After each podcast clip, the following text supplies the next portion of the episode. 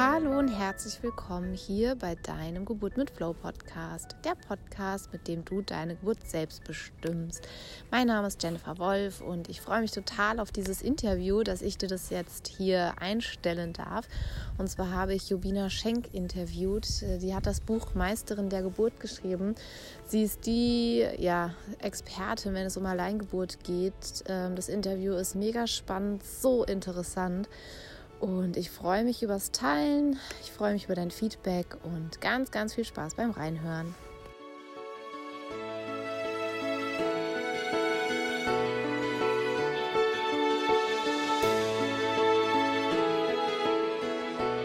Herzlich willkommen, liebe Jubina. Ich freue mich äh, schon so sehr auf diesen Tag heute, weil wir hatten schon mal einen Versuch gestartet und da hatten wir Verbindungsprobleme, äh, nicht auf persönlicher Ebene, sondern technisch, technisch, technische ja. Probleme. Genau. Und ähm, ja, Jubina Schenk ist die Autorin von dem Buch Meisterin der Geburt und ähm, sie ist so, würde ich sagen, die Ansprechpartnerin zum Thema Alleingeburt.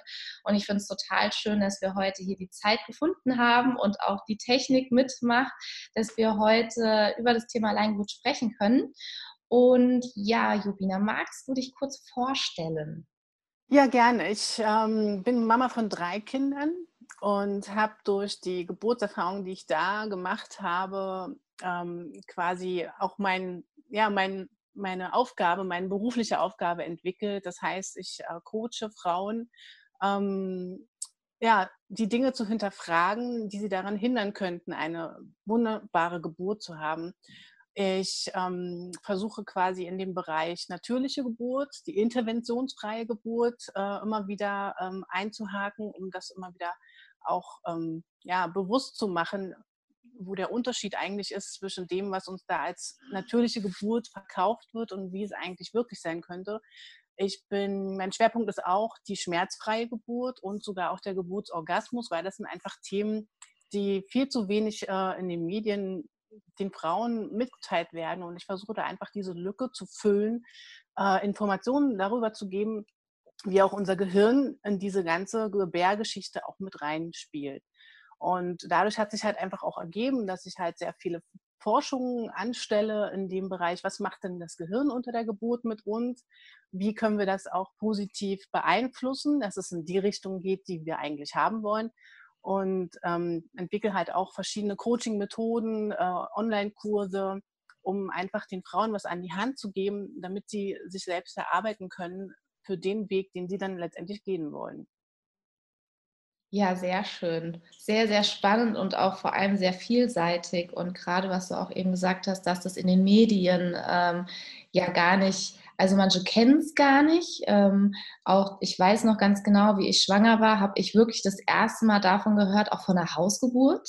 Mhm. Ähm, ich bin ja ähm, ins Geburtshaus gegangen und da kam ich mit dem Thema natürlich dann auch ganz anders in Verbindung. Nur eine Hausgeburt war für mich auch im ersten Moment so, eine Hausgeburt? Oh Gott, ja. Mhm. Oh, äh, wow. Und das ist jetzt, also für mich jetzt beim, beim nächsten Kind ist das für meinen Mann und für mich auch schon irgendwie ganz klar, ja, ähm, zu Hause, ja. Weil ich immer sage, das Unangenehmste war irgendwie das Hinfahren und Zurückfahren, weil das, ja, war irgendwie störend für mich, ja. Mhm. Und dahingehend ähm, dann auch noch den Schritt weiter zu gehen, zu sagen, ich plane eine Alleingeburt wo ich sage, wow, Respekt im ersten Gefühl und dann wieder, hey, ja, warum eigentlich nicht? Und ja. wie erlebst du das Thema Alleingeburt? Es ist interessant, weil viele Frauen ja auch irgendwie so zufällig drauf stoßen, auf dieses Thema Hausgeburt und Alleingeburt, so wie es bei dir auch der Fall war.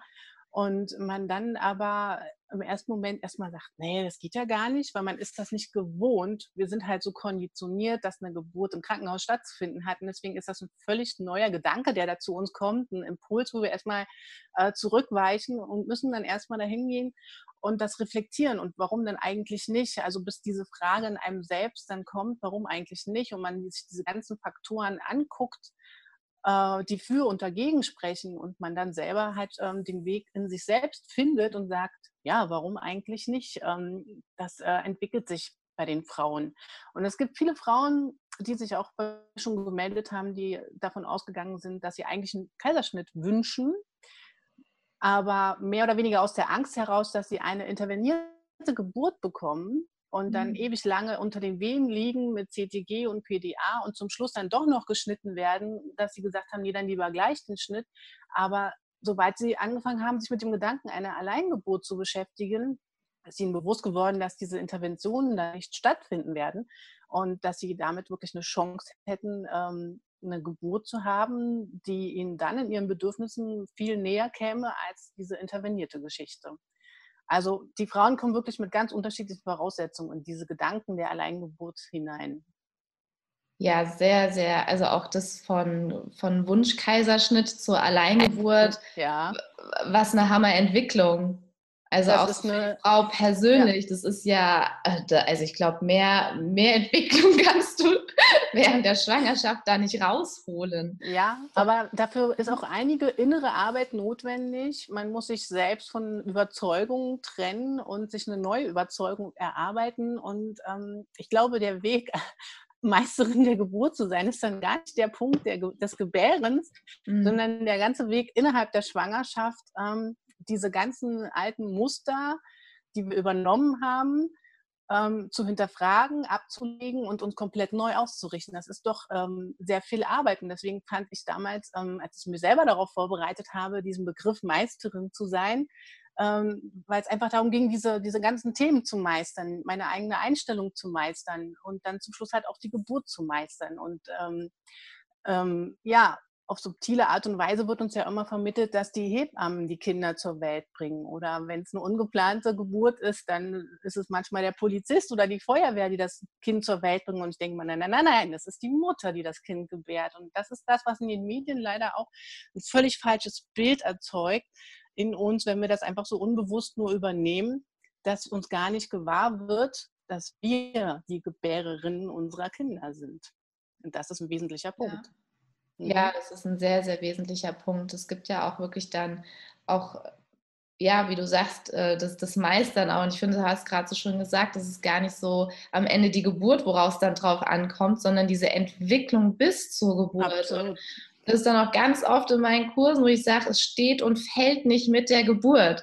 Ne? Weil am Ende dann viele sagen, naja, mal gucken, ob es dann am Ende funktioniert. Hey, so halt, es geht nicht darum, es steht ja. nicht damit und fällt damit, wie die Geburt am Ende ausgeht. Weil im Prinzip bist du so vorbereitet, dass egal wie die Geburt ist, du sie annehmen kannst, du das Beste für ja. dich daraus machen kannst und Stärke draus ziehen kannst. Genau, und nicht daran im letzten Moment dann noch verzweifeln, sich selbst noch Schuld zu weisen, äh, Versagensgefühle zu haben. Das sind alles Dinge, die uns in unserem Frausein später nicht nähren werden, Nein. sondern wahrscheinlich eher behindern werden, auch in vielen anderen Lebensfragen.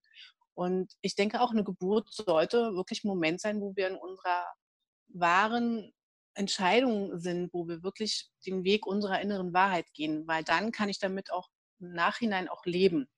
Mhm. Ansonsten werde ich immer wieder daran zweifeln, was da eigentlich passiert ist. Ja, ja, und das ist sehr dramatisch. Mhm. Bei der Vorbereitung auf die Alleingeburt, ähm, ich finde, wir hatten es kurz schon angeschnitten gehabt vorab, ähm, dass die Vorbereitung ja so wichtig ist. Also diese komplette, auch was du gesagt hast, diese ähm, sich darauf vorzubereiten, dass ähm, diese Vorbereitungszeit dieses Entscheidende ist und dass das viele sehr als noch sehr unwichtig sehen, weil mhm. ich glaube auch, dass mhm. viele Frauen der Meinung sind, sie können ihre Geburt einfach gar nicht beeinflussen. Sie haben da nichts in der Hand weil das nicht genau. von ihnen ausgemacht wird, sondern andere entscheiden dann über mich und ich habe da eh keine Chance, was mit mir passiert. Gefühlt wie ein kleines Kind, wo die Eltern sagen, du gehst in den Kindergarten oder in die Schule oder wie auch immer, ne? wo die noch genau. nicht in genau. der Lage sind, die Verantwortung zu übernehmen, aber ähm, es ist ja dann auch vielleicht so ein Prozess dann auch, gerade spätestens dann, wenn ich schwanger bin, auch wirklich zu Frau dann auch richtig und ganz zu werden. Ähm, und da finde ich ja, ist ja das Thema Vorbereitung so, so wichtig, was finde ich, sehr unterschätzt wird. Und gerade bei einer Alleingeburt finde ich es so mega spannend, weil du ja als Frau 100% wirklich Verantwortung übernimmst. Absolut. Ähm, dazu muss ich aber sagen, wenn du als Erstgebärende äh, in deine erste Schwangerschaft reingehst, steckst du oftmals noch im Berufsleben oder bist du gerade noch im Studium. Das heißt, dein Tagesablauf ist eigentlich schon so gefüllt, dass du wenig Zeit hast, um dich überhaupt mit solchen elementaren Fragen auseinanderzusetzen, was du denn eigentlich brauchst, was deine Bedürfnisse sind, was deine Wünsche sind. Das kam in meiner ersten Schwangerschaft auch viel, viel zu kurz. Und ich dachte, ja gut, Geburtsvorbereitungskurs, ist, damit müsste es ja eigentlich erledigt sein. Mhm. Ähm, aber das ist der Geburtsvorbereitungskurs in dem Moment nur ein bisschen rationales Wissen, mhm. was wir uns anhören. Aber ähm, vielleicht können wir es gar nicht umsetzen, vielleicht können wir es nicht anwenden. Das ist wie, wenn wir in der Schule irgendwas hören äh, im Frontalunterricht, dann haben wir es noch lange nicht verinnerlicht, dann haben wir noch lange nicht so tief und innig darüber nachgedacht, bis wir daraus eine Entscheidung für uns treffen können. Das sind einfach nur ja, wie soll ich sagen, rationales Wissen, genau. Es sind einfach nur ein paar Fakten, die kriegt man mhm. um die mhm. Ohren geworfen. Man kriegt den Gebärprozess, also wie kommt das Kind durchs Becken geschoben, das weiß man dann alles. Man weiß, okay, äh, wenn man in die Badewanne geht, dann könnten, wenn es echte Wehen sind, könnten die sich dann äh, intensivieren oder auf jeden Fall bleiben. Verschwinden die? Sind das nur Übungswehen? Das sind alles so kleine Details, die kriegt man schon mit, die wendet man an. Aber ich glaube, das Wesentliche wird nicht wirklich äh, in mhm. der Tiefe äh, bis zu Ende gedacht.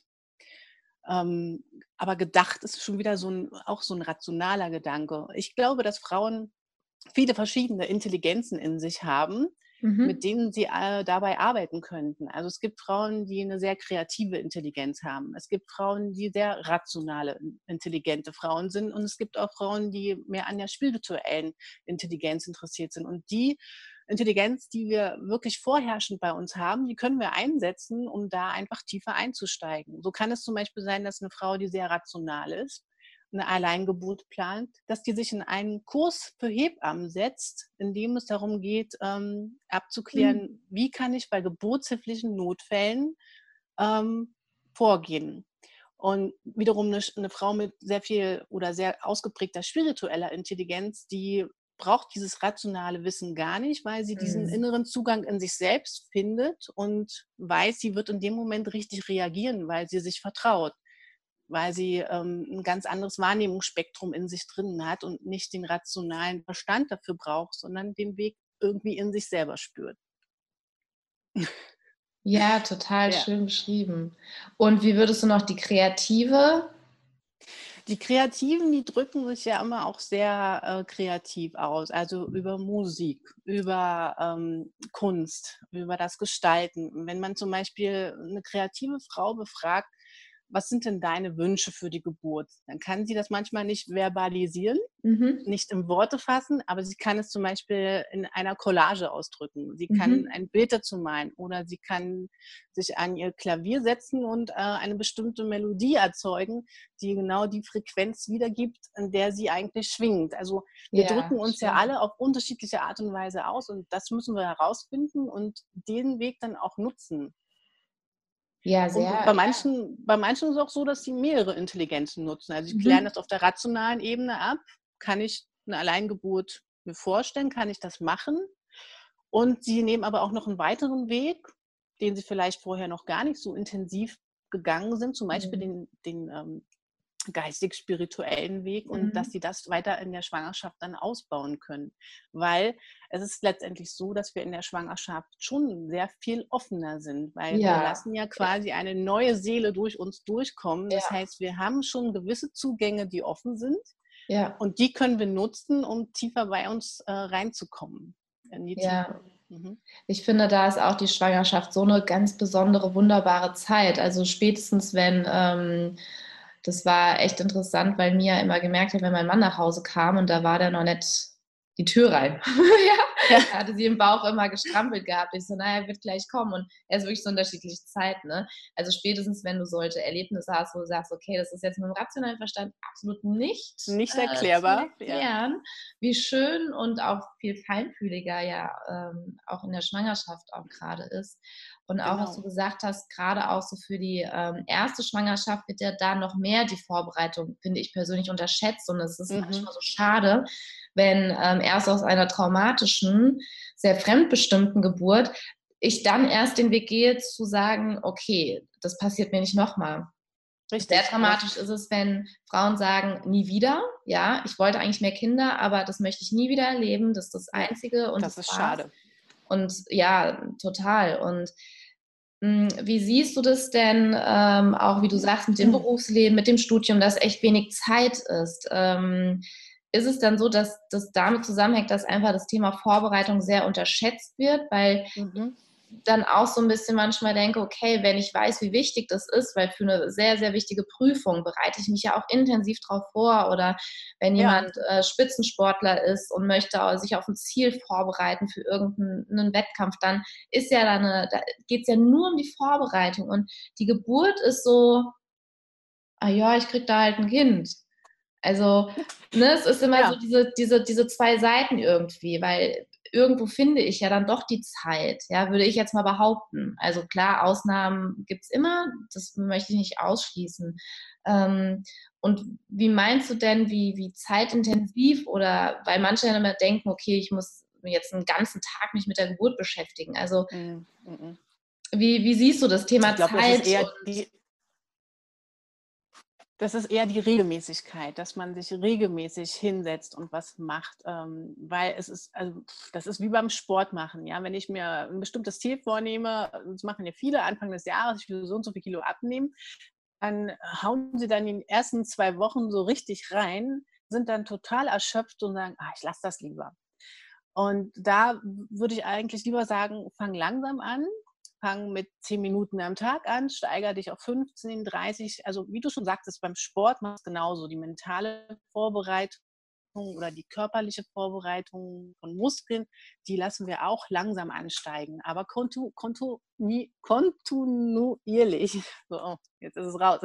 ähm, genau, dass wir uns selber nicht überfordern, weil es ist ja auch ein neues Feld für uns und wir sollen uns einfach auch die Geduld geben, die Zeit geben, ähm, diese Dinge Stück für Stück zu bearbeiten und nicht äh, uns selber damit überfordern.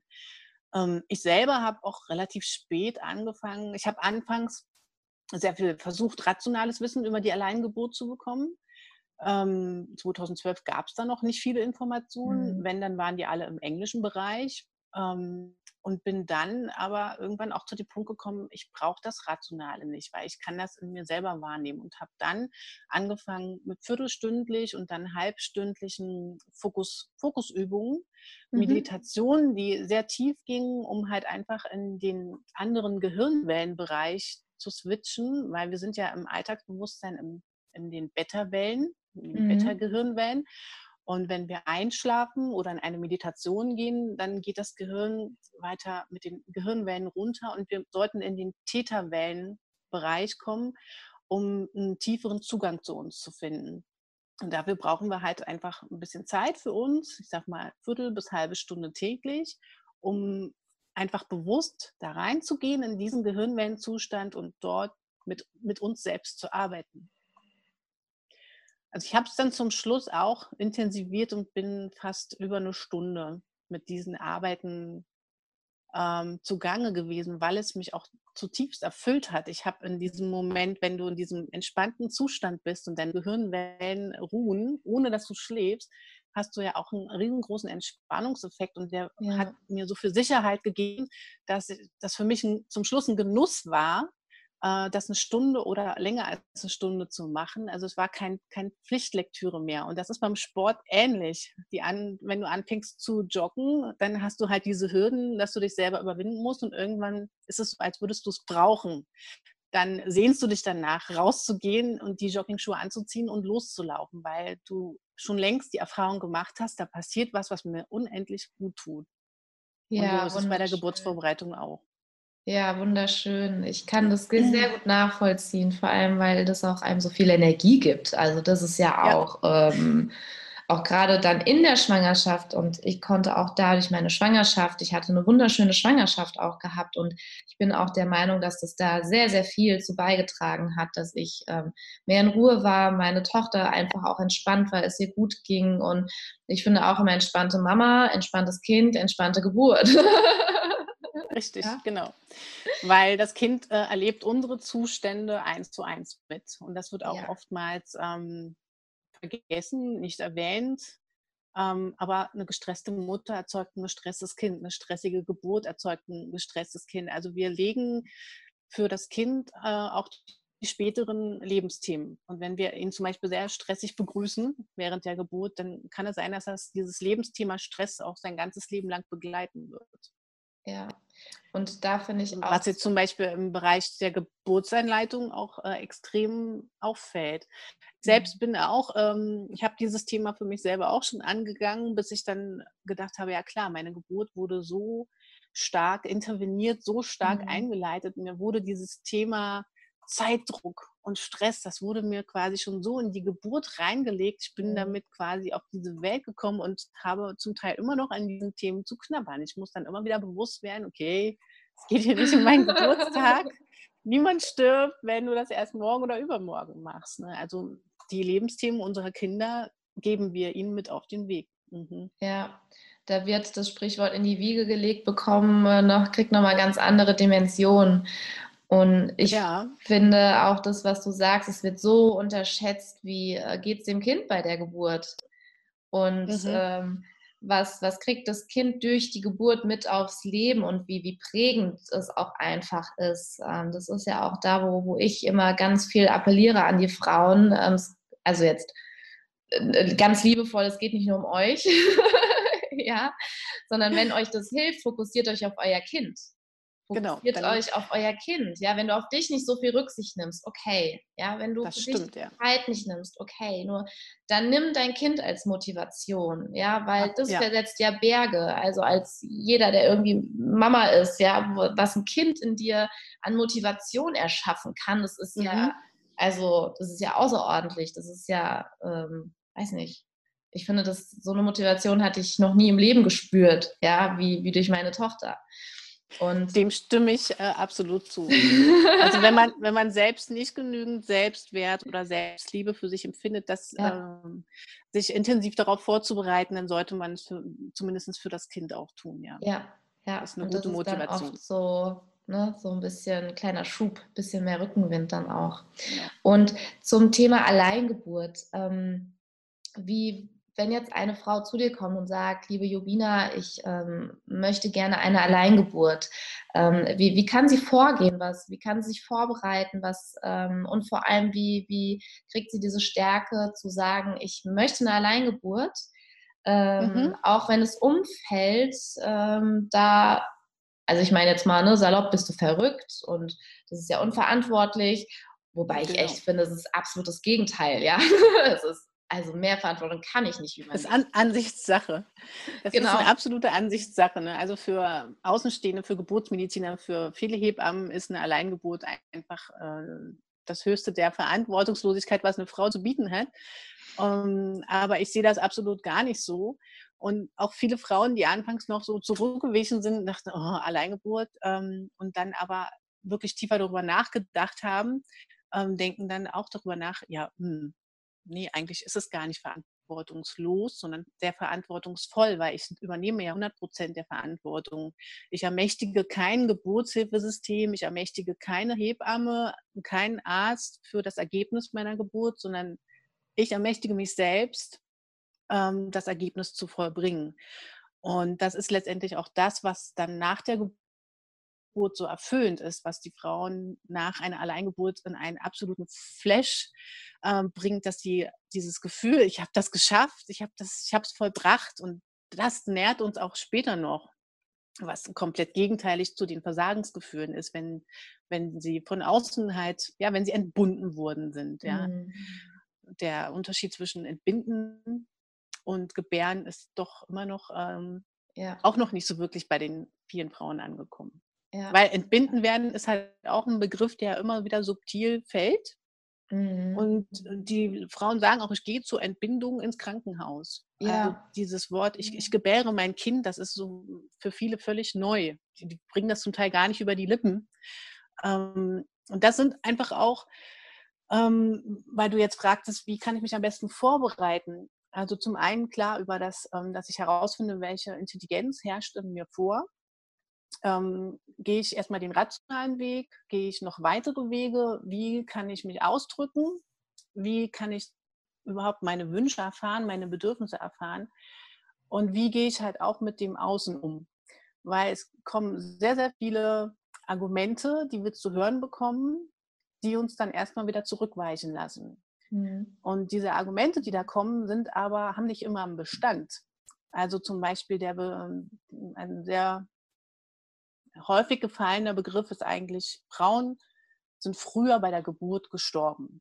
Mhm. So, dann hört die Frau, oh, Tod, früher, Frauen, oh, das könnte mich auch betreffen. Und dann weicht sie erstmal zurück. Aber wenn wir diesen Satz mal wirklich aufbröseln, dann steckt da ganz viel drin, was keinen Bestand hat. Also zum Beispiel der Begriff früher. Wenn ich mit jemandem darüber diskutiere, dann müssten wir eigentlich den, das, den Zeitraum von früher erstmal fixieren. Sprechen wir von vor zehn Jahren? Sprechen wir vor, von 200 Jahren oder sprechen wir von zutiefsten Mittelalterzeiten? Weil hier haben wir ganz andere Voraussetzungen, die die Frauen zu den Zeiten hatten, um ihre Kinder zu gebären. Also kann ich das heute gar nicht mehr gleichsetzen. Und deswegen ist dieser, dieser Satz, äh, früher sind die Frauen bei der Geburt gestorben, das ist für mich eine Art, das ist ein Totschlagargument. Totschlagargumente sind ähm, Argumente, die eingebracht werden, die eine Diskussion totschlagen, ja, weil der, der das dann zu hören bekommt, weicht dann zurück und hat ihm gar nichts mehr entgegenzubringen und geht nach Hause und denkt darüber nach und hm. Ähm, aber letztendlich ist diese Diskussion nicht zielführend gewesen, weil klar, man hätte sich auch den zeitlichen Rahmen definieren können, man hätte darüber Zahlen bringen können, wie ist es denn heute? Also selbst wenn es früher so gewesen ist, dass viele Frauen gestorben sind, wie ist es denn heute? Wir haben eine völlig andere Infrastruktur. Mhm. Wir haben fließend warmes Wasser aus der Leitung. Das hat dann nicht mal meine Mutter. Ich muss keinen Ofen befeuern, um es warm zu haben. Ich kann mein Kind, ähm, ich kann nach der Geburt unmittelbar unter die Dusche gehen und danach ins Bett. Ich kann mein iPad zücken und mir eine Bestellung aufgeben und der Lieferdienst vom Rewe bringt mir meine Lebensmittel nach Hause bis ja. an die Wohnungstür. Das sind alles Dinge, die die Frauen früher nicht hatten. Und selbst meine Oma, meine Mutter, die waren froh, dass sie im Krankenhaus waren, aber nicht mhm. wegen der Geburt, sondern wegen den Umständen, weil ja. sie wussten, ich bin da versorgt, ich habe dann sauberes Bett, ich muss mich nicht um den Haushalt kümmern, auch nicht um Geschwisterkinder, ich bekomme was zu essen, ich kann mich wirklich nur um mich und das Kind kümmern. Und das ist ja heute gar nicht mehr so der Fall. Ja. Heutzutage bist du im Krankenhaus auch eher allein gelassen. Da mhm. kommt dann auch nur mal jemand gucken, um irgendein Gerät an und wieder abzuschließen und Daten auszuwerten. Klar, du hast da auch noch ein sauberes Bett und ähm, kriegst was zu essen, aber ist es dann, ist es das, was ich dann wirklich will?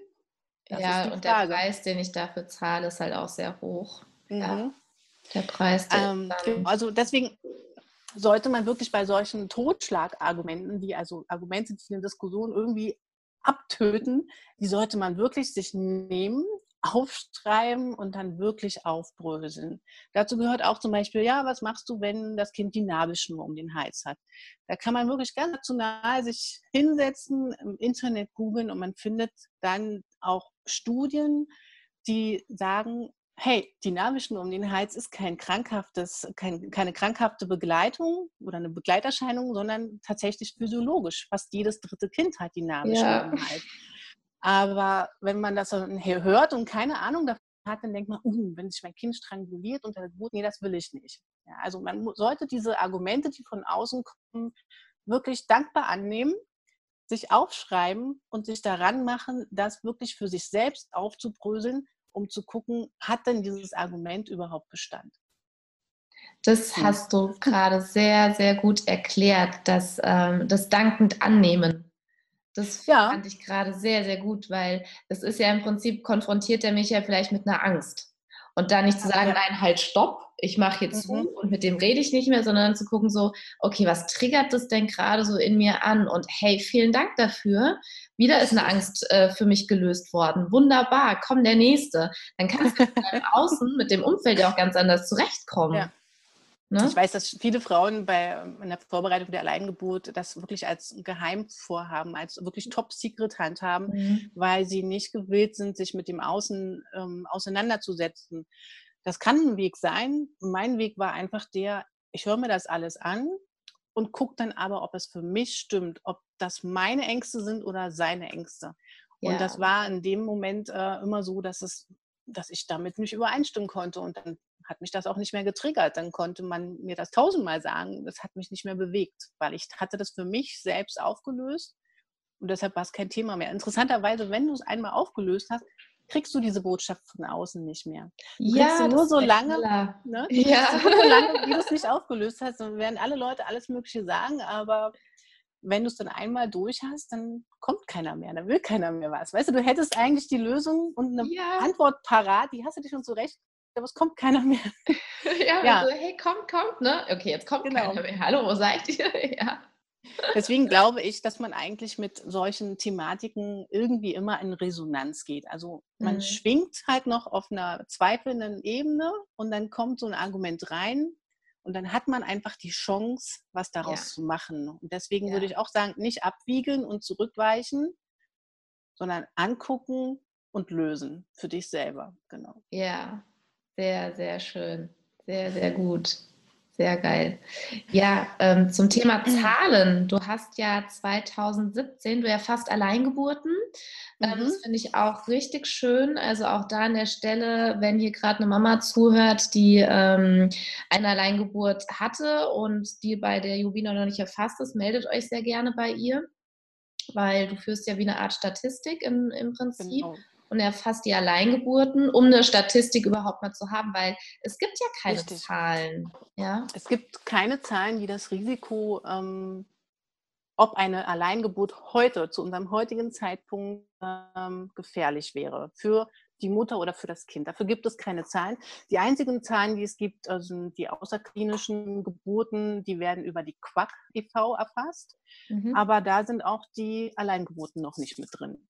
Hm. Und das war halt immer der Grund für mich, dass ich gesagt habe, oh, also wenn wir doch das Risiko nicht beziffern können, nicht belegen können, wenn es gar keine Zahlen gibt, ob, der, ob die Alleingeburt zum heutigen Zeitpunkt eine Gefahr für Mutter und Kind darstellt, warum können wir denn da noch von einem Risiko reden? Das ist ja dann auch, auch ein Totschlagargument. Ja, wir reden da über ein Risiko, was wir nicht begründen können. Und deswegen war eigentlich die Intention herauszufinden, wie, wie viele Frauen machen das eigentlich so, wie viele Frauen kriegen ihr Kind ohne Hebamme und Arzt. Und dann habe ich diese Erfassung immer weiter ausgebaut, um halt auch die, die Details zu erfassen. Wie oft lässt sich denn eine Frau vielleicht verlegen? Wie mhm. oft wird eine Alleingeburt abgebrochen? In welcher Gebärposition gebären die Frauen? In welcher Geburtslage kommen die Kinder? Und das sind ganz, ganz viele gute Details zusammengekommen, die einfach zeigen, dass die Frauen ob sie wollen oder nicht, sie sind mit einer guten Intuition ausgestattet. Und die hat mir bisher gezeigt, dass die Alleingeburten, die abgebrochen worden sind, wirklich wohl getroffene Entscheidungen der Frauen waren, weil so lebensmüde sind wir dann doch nicht. Also wir haben wirklich eine, ich habe alle Daten drin in dieser Erfassung, die geplanten und die ungeplanten Alleingeburten. Und da gibt es auch immer wieder mal ein, zwei Fälle, wo, ähm, also es gibt ein Kind, was gestorben ist, das lag aber in der Querlage, hätte also nie auf einem vaginalen Wege geboren werden können. Und die Mutter wollte aber trotzdem eine Alleingeburt probieren und das Kind ist gestorben. Und es gibt eine Frau, die 2007 gestorben ist. Das war die Frau, die im Transporter gefunden wurde im Wald. Die war eine mhm. Nacht zuvor an den, in den Wald gefahren mit ihrem Transporter und Ihr Mann hat sie am nächsten Morgen vermisst gemeldet und ein Fußgänger hat sie dann gefunden und sie hatte wohl offensichtlich im Auto ihr Kind zur Welt gebracht, hatte auch ihr Handy dabei und hat aber keine Hilfe gerufen, hat das Kind sogar noch in warme Decken oder in irgendwas eingewickelt. Das Kind hat überlebt und die Frau nicht. Und selbst mhm. diese Frau, wo ich auch erfahren habe, dass die keine geplante Alleingeburt hatte, sondern eine ungeplante, die habe ich auch mit in diese Erfassung mit reingenommen. Und trotzdem ist die Mortalitätsrate oder die Krankheitsrate extrem gering bei all diesen mhm. erfassten Geburten. Und es sind insgesamt mittlerweile 520 Geburten. Und es ist auch gar nicht mal so ein neuer Trend, sondern ich habe Frauen gefunden, die auch 1990 äh, schon ihre Kinder allein geboren haben.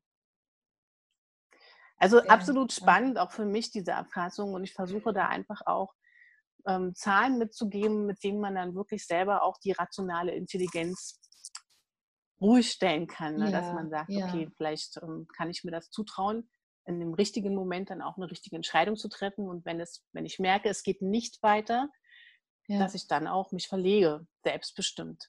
Wobei dann die selbstbestimmte Verlegung auch immer noch zu einem guten Gebärergebnis führt. Die Frau geht ja. trotzdem noch mit einem guten Geburtserlebnis da raus, als wenn ja. das ähm, auf einem fremdbestimmten Wege passiert. Ja. Also das fand ich auch mega spannend. Also von jetzt, wenn ich jetzt 2017 mir angeguckt hatte, waren ja auch nur 2,9 Prozent dann wirklich durch eine also Verlegung dann auch ein Kaiserschnitt gewesen.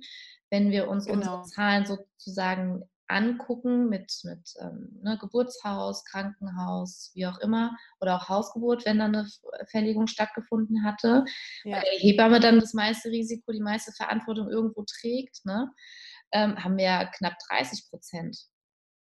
Mhm, genau. Also in manchen, ne, so zwischen 20 und 30 Prozent, es kommt drauf an. Und das fand ich echt sehr, sehr interessant. Und ich meine, es waren ja, glaube ich, knapp 143, 100 mhm. Geburten, Alleingeburten in 2000. Im letzten Jahr, genau. Im letzten Jahr. Und da 2,9 Prozent, das ist ja, also ich meine, es würde ganz anders aussehen, wenn da jetzt 50 Prozent wären. Ja, das wäre, genau. ne? oder auch die 30 Prozent, weil man dann da sagt, naja gut, wo ist ja meine Motivation für eine Alleingeburt? Ne? wo man dann sagt, okay, weil im Geburtshaus ist ja auch die Verlegung ähm, ungefähr 30 Prozent, ja. ja? Richtig, genau. Und da äh, ist es ja auch, wo dann viele denken so, ach, gehe ich ins Geburtshaus, weil wenn ich dann am Ende eh verlegt werde und dann ist eh alles anders, wie ich es wollte. Und was ich auch sehr spannend fand, war, dass ja nur 8,6 Prozent wirklich dann auch verlegt wurden und genau. eigenständig dann gesagt haben, also es war eine eigenständige Verlegung, die sind aufgestanden im Prinzip, haben gesagt, okay, ich komme hier nicht weiter. nicht weiter. Ja. Wir holen uns Unterstützung. Mhm. Ja, ich kann es nicht mehr verantworten für mein Kind Richtig. und mich. Ja, ich brauche genau. jemanden von außen, der, der mal guckt, was, was ist da gerade. Ja. Und das finde ich mega spannend, Herr, von den Zahlen. Also wenn wir sonst in unserer Geburtskultur diese Zahlen hätten, also wäre traumhaft, ne? Ja, Absolut. Ja gut, man kann natürlich auch sagen, vielleicht melden sich nicht alle Frauen bei mir. Mhm. Und deshalb auch da nochmal der Aufruf, also wenn jemand eine Alleingeburt geplant hat, abgebrochen hat oder wirklich ähm, eine Alleingeburt gemacht hat, die irgendwie gar nicht so ausgegangen ist, wie er sich die geplant hat. Ich bin da wirklich offen, alle zu erfassen. Ich bin, wollte da nicht irgendwie ähm, nur weil ich selber diese Art und Weise zu gebären gewählt habe, wollte ich nicht die Statistik dadurch beeinflussen. Deswegen nehme ich alle rein, die da reinkommen. Ich prüfe natürlich, ähm, versuche zu prüfen, ob das alles der Wahrheit entspricht. Mhm. Und die meisten schreiben mir auch nochmal über eine E-Mail-Adresse und wir stehen im Austausch und ich kann, ich muss ja halt auch gucken, ja, wer meldet sich da?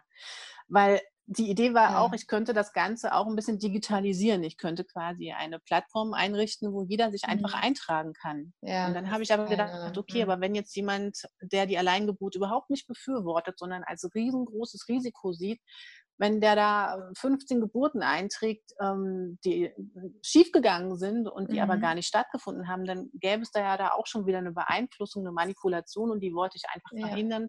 Und deswegen ist es momentan noch sehr, sehr viel Handarbeit, diese. Erfassung. Mhm. Aber die macht mir selber auch sehr viel Freude, weil interessante Aspekte dabei rauskommen. Zum. Beispiel auch die Gebärposition. Ne? Also, ja. Ich glaube, es waren insgesamt nur drei, die letztes Jahr im Liegen geboren haben. Ja, ja. ja also alle ja. anderen in absolut aufrechter Gebärposition. Ähm, und da muss ich sagen, ja gut, wenn die im Krankenhaus immer noch liegen, warum eigentlich? Ne? Wie wahrscheinlich. Ja, bei mir kommt hier gerade die Sonne um die Ecke und scheint ja. mir ins Gesicht. So ist besser, oder? Ja, genau. Ähm, was wollte ich gerade fragen? genau die Art und Weise, wie du die Statistik dann auch aufnimmst, zeigt ja auch einfach dein, deine ähm, Passion auch dahinter. Und ähm, gerade das sind ja dann auch wirklich Zahlen, wo du hundertprozentig auch einfach dahinter stehen kannst, ja, wo, mhm. wo es niemals für dich ähm, sagen könnte, das, das, das, das könnte da oder an der Stelle wackeln, ja, und deswegen finde ich deine Erfassung ganz, ganz besonders, dass, dass du das machst und ähm, für wie viele es auch eine Ermutigung ist zu sagen, ähm, zum Beispiel, die eine Hausgeburt sich wünschen, nur aufgrund des Hebammenmangels keine mhm. finden, ja, oder die Hebamme sagt, ich kann es nicht verantworten unter den und den Umständen, ähm, dass ja dann viele sind, ich hätte es so gerne, aber ich habe keine Hebamme zu sagen, hey, es gibt da noch eine Möglichkeit, ja. gib dir mal den Gedanken, guck mal, was passiert, ja, und genau. sich dem dann auch zu öffnen und dann auch zu sagen, hey, es ist überhaupt nicht ähm, es ist nicht dramatisch, es ist kein Todesurteil für dich und dein Kind, weil das ist ja dann auch ganz oft diese, diese Angst, ja, die ja nicht mehr berechtigt ist, ja. Und was mich noch interessiert, ist ähm, zu den Themen Hebamme. Ähm, wie reagieren denn die Hebammen auf Alleingeburten? Also, weil im Prinzip ist es ja dann für die Hebammen ihr Urteil sozusagen, wir brauchen dich nicht mehr für die Geburt, ja. Ja, vielen stößt das sauer auf. Mhm. Ähm, ich kenne aber wiederum auch andere Hebammen, die, ähm, es ist ja so, sind ja selber Frauen, die sind ja selber ja. Mütter, die Kinder bekommen. Und ich, dadurch sind auch sehr viele Hebammen selber Alleingeburtlerinnen geworden, weil sie gedacht haben, ja, eigentlich, ähm, warum soll ich ähm, mich von außen anleiten lassen, wenn ich mich ja selber auch anleiten kann? Und ich glaube, die Hebammen haben es dann sogar noch ein bisschen schwerer, eine Alleingeburt ähm, zu machen, weil sie kennen ja eigentlich all das, was schiefgegangen ist äh, mhm. von den Geburten, die sie betreut haben. Sie haben also viel mehr ähm, Dinge vor sich, vor Augen, die sie versuchen müssen zu meistern, als wie das jemand macht, der noch nie mit irgendwelchen fremden Geburten in Kontakt kam. Ne, also wenn, du hast ja selber, ich weiß nicht, wie viele Frauen, wie viele Hebammen, ach Quatsch, wie viele Geburten eine Hebamme im Jahr betreut, aber all diese Verläufe, die haben sie ja im Kopf, wenn sie sich ja. selber vorbereiten. Ja. Und die müssen sie meistern. Mhm. Was ich zum Beispiel nicht musste, weil ich hatte ja solche dramatischen Fälle nie gesehen. Ja. Und die waren gar nicht in meinem, in meinem Wirkungsfeld. War, ich bin auch nicht damit in Resonanz gegangen, aber sie sind es ja schon. Ja. Ähm, genau, also es gibt halt Hebammen, die greifen mich an. Ich habe mhm. auch ähm, so gewisse Stalker, die mich gerne immer wieder versuchen anzugreifen. Deswegen. Mhm. Und trotzdem hat mich das nicht abgebracht davon, um, diese Öffentlichkeitsarbeit zu machen, weil ich finde, dass Frauen zumindest diese Option kennen sollten, ja. um eine selbstbestimmte Entscheidung zu treffen, wie will ich denn überhaupt gebären. Ja, genau.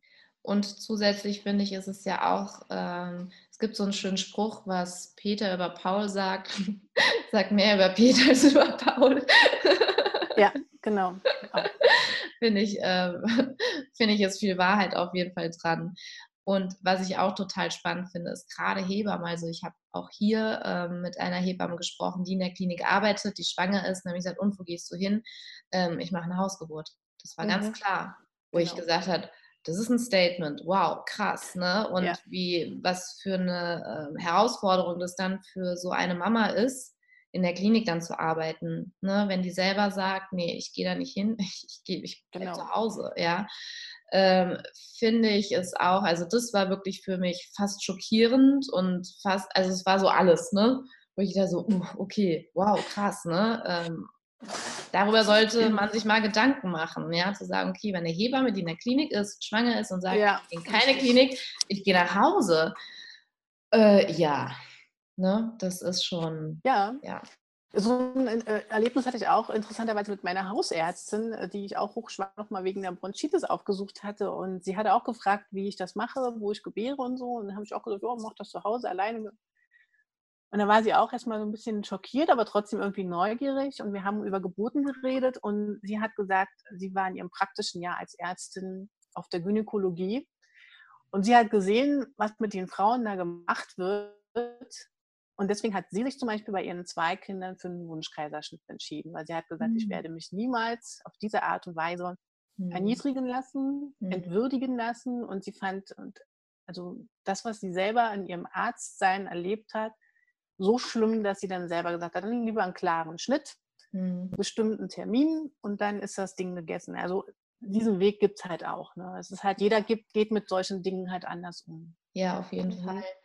Und was ich auch, ähm, also ich bin persönlich immer so ein bisschen hin und her ähm, gerissen, ne? weil ich finde, es ist ja auch ganz wichtig, ähm, ich finde, jede Frau sollte dann letztendlich die Geburt wählen, die für sie stimmig ist. Ja? ja. Ich finde, es sollte nur immer so sein, dass sie 100% selber entscheiden darf und da halt dafür. guckt, ähm, dass sie dann ne, weil ich kann ja auch nicht sagen, okay, geht bitte alle in, ins Geburtshaus, macht alle eine Alleingeburt, macht alle eine Hausgeburt. Wenn der Mann und die Mama selber sagt, okay, ich mache eine Alleingeburt, ist aber voller Angst, dann geht das Ding ja auch in, in die Hose. Ja.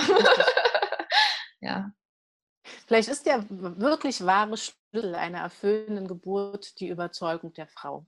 Gell? Wenn ja, sie überzeugt ist, dass der Wunschkaiserschnitt mhm. das Richtige für sie ja. ist, dann wird er das auch sein. Wenn sie überzeugt davon ist, dass die Alleingeburt das Richtige für sie ist, dann wird es auch so sein. Nur, ich glaube, bei den Frauen, die immer irgendwie nur hoffen, mhm. dass sie an die richtigen Leute kommen und die hoffen, dass das Schicksal es gütig mit ihnen meint, die quasi nie selbst in die Planung gehen, sondern immer nur im Hoffen bleiben, die werden dann manchmal komplett überrumpelt und müssen dann damit leben, und aber das ist ja. eigentlich das Ergebnis dessen, weil sie selbst nicht dafür die Verantwortung übernommen haben. Dass sie nicht ja. sich selber darum gekümmert haben, sich ihr eigenes Setting zu schaffen und ihr Mindset zu verändern. Ja. Also die Fall. Überzeugung ist das Ergebnis. Ja, ja, da, da bin ich voll, äh, würde ich genauso, also sehe ich absolut genauso. Es ist natürlich ähm, für manche, gerade wenn die da eine traumatische Geburt hatten, auch zu sagen, ich übernehme dafür die Verantwortung, ne? weil dann auch zu sagen, okay, das war nicht die Hebamme, das war nicht der Arzt. Ich habe es abgegeben. Ich mhm. habe, ich sage immer so, äh, ich spreche immer so gern Bildern, ich habe mein Zepter abgegeben. Und das mhm. ist natürlich auch ein heftiges Eingeständnis erstmal, zu sagen, okay, ich übernehme die volle Verantwortung für was da passiert ist, weil ich ja sonst mhm. erst im Außenmann habe gesagt gehabt, ihr seid schuld, wegen euch war das so. Und das ist dann schon mal, ne, wo man denkt so, okay, kann ich das zulassen? ja. Nur letztendlich finde ich persönlich, ist es dann wirklich der Weg zu sagen, okay, weil dann entscheide ich anders. Ja. Genau, also ich, ich, hätte auch an diesem Punkt stehen bleiben können und zu mhm. sagen, äh, die Hebamme im Geburtshaus ähm, ist schuld daran, dass ich Geburtsschmerzen hatte, dass ich danach Komplikationen hatte. Aber das war sie nicht, weil ich habe dieser Einleitung auch zugestimmt. Ich habe das diesen Rizinus-Cocktail getrunken. Ja, ich war aktiv dabei. Ich habe das mitgemacht. Ich habe trage also mindestens eine Mitschuld daran. Und ich kann einfach aus so einem Ergebnis ja schöpfen und es dann auch ja. besser machen. Deswegen ist für mich Versagen eigentlich nie eine Option, sondern einfach, ich nehme, was ich jetzt habe, als Basis und mache was anderes daraus. Ja. Einfach ja. nur eine Erfahrung. Ja. Und, und eine Chance. Möchte ich die nochmal machen? machen. Genau. genau, ja. Sehr schön. Voll schöne, so irgendwie schönes Schlusswort. ja, finde ich auch. Schön. Ja. Da wäre mir noch wichtig, ähm, ob es für dich noch was gibt, was du gerne ansprechen möchtest, was, was dir noch wichtig ist, was du noch sagen magst. Ähm, ja, vielleicht noch ein bisschen in dem Bereich ähm, Konzepte. Ja, also es gibt mhm. momentan sehr viele Konzepte auf dem Markt. Ähm, ich selber habe ja auch mit, mit einem Buch und mit einem Online-Kurs, ähm, habe ich ja auch ein Konzept auf den Markt geworfen. Aber mir ist es wichtig, immer wieder darzustellen, das sind alles nur Ideen, das sind alles nur Impulse, das sind alles nur Werkzeuge, mit denen du als Frau arbeiten kannst. Aber du solltest diesen Weg nie komplett kopieren. Du solltest immer noch gucken, was für dich stimmig ist. Also, weil es dann meistens auch so, dass die Frauen dann sagen, äh, Hypnobirthing hat nicht gewirkt bei mir ähm, weil sie haben sich zu sehr auf das Konzept verlassen. Ja. Ähm, oder dass sie nicht ähm, mit dem Ergebnis eines Buches, was sie gelesen haben, einverstanden sind. Ähm, aber das geht nie um das Buch oder den Kurs oder das Konzept. Es ja. geht wirklich immer nur um die Frau. Und sie muss da immer wieder auch sagen, wenn sie Dinge, wo sie sagt, ich stimme da nicht mit überein, das ist nicht mein Weg, das nehme ich mit und das nehme ich nicht mit, dass sie da wirklich einen ganz eigenen Weg geht und der kann komplett nochmal anders aussehen, als wie alle Konzepte, die schon auf dem Markt sind. Also finde ja. bitte deinen eigenen Weg. Das ist, glaube ich, immer noch das, was ich noch hinterher schieben möchte. Ja, sehr, sehr, sehr gut. Sehr gut, dass du das nochmal ansprichst, weil ich sage auch, das ist ein, äh, ein Baukasten, ja. Mhm. Nur den Weg müssen sie ja selber gehen. Also ich sage auch, ich kann leider dein Kind nicht zur Welt bringen. Ich, ich finde Geburten toll, ja, wenn ich es könnte, ich würde es jederzeit machen, ja. Ich Nur, auch, ähm, ja. Ne, ist das ist das, wie, wie ich gut alles draus ziehen konnte. Ähm, ich habe das für mich auch abgewandelt, ja, wie du sagst. Ne? Dadurch ist ja dann auch wieder was Neues entstanden, was vielleicht dann auch wieder anderen Frauen wieder hilft, die damit nichts genau. anfangen konnten. Also das ist ja eine total tolle Entwicklung, dass sich daraus dann immer wieder Neues auch ergibt und nicht diese starre, nee, du musst so atmen, du musst dich so hinstellen, ja. Ähm, bringt nichts, nee. Bringt nichts, ja. Weil das in dem Moment unter der Geburt ja auch dann dazu führt, dass du zu sehr an diesem Konzept festhältst ja. und dich ja. nicht wirklich in den Fluss hineinbegibst, in genau. den ja, das Leben dich gerade schickt. Ja. Hm. Sehr schön. Gut. Ein sehr, sehr schönes Schlusswort, finde ich. Und ähm, liebe Jubina, ja, wolltest du noch was sagen? Nö. Okay, gut. Ich hatte, bevor ich jetzt noch irgendwie äh, was Wichtiges hier abkapsel, äh, um Gottes Willen. Ähm, vielen, vielen herzlichen und lieben Dank für dieses tolle Interview. Ähm, ich finde damit, also mir geht es auf jeden Fall so, das Thema Alleingeburt für mich noch mehr ähm, selbstverständlicher auch wird oder eine weitere ganz natürliche, normale Option ist, ähm, wo ich mein Kind bekommen möchte.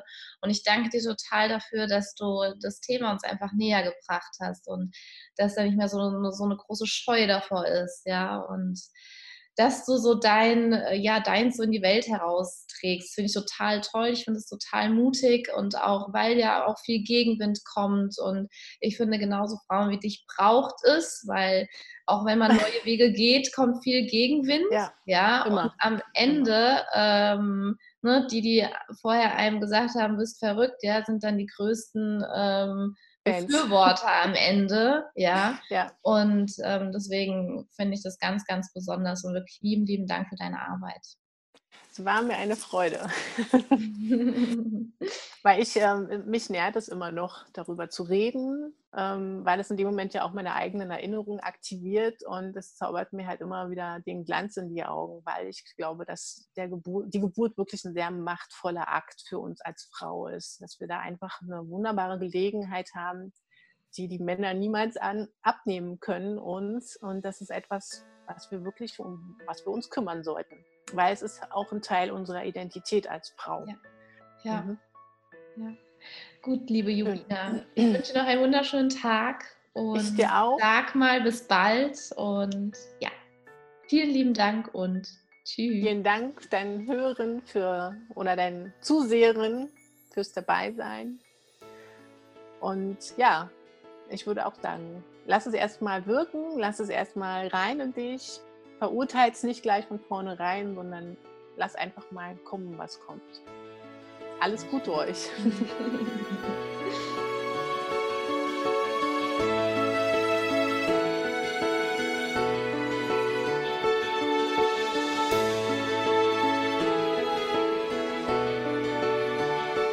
Ich hoffe, du nimmst aus dieser Folge wieder ganz viel Inspiration und wertvollen Input mit.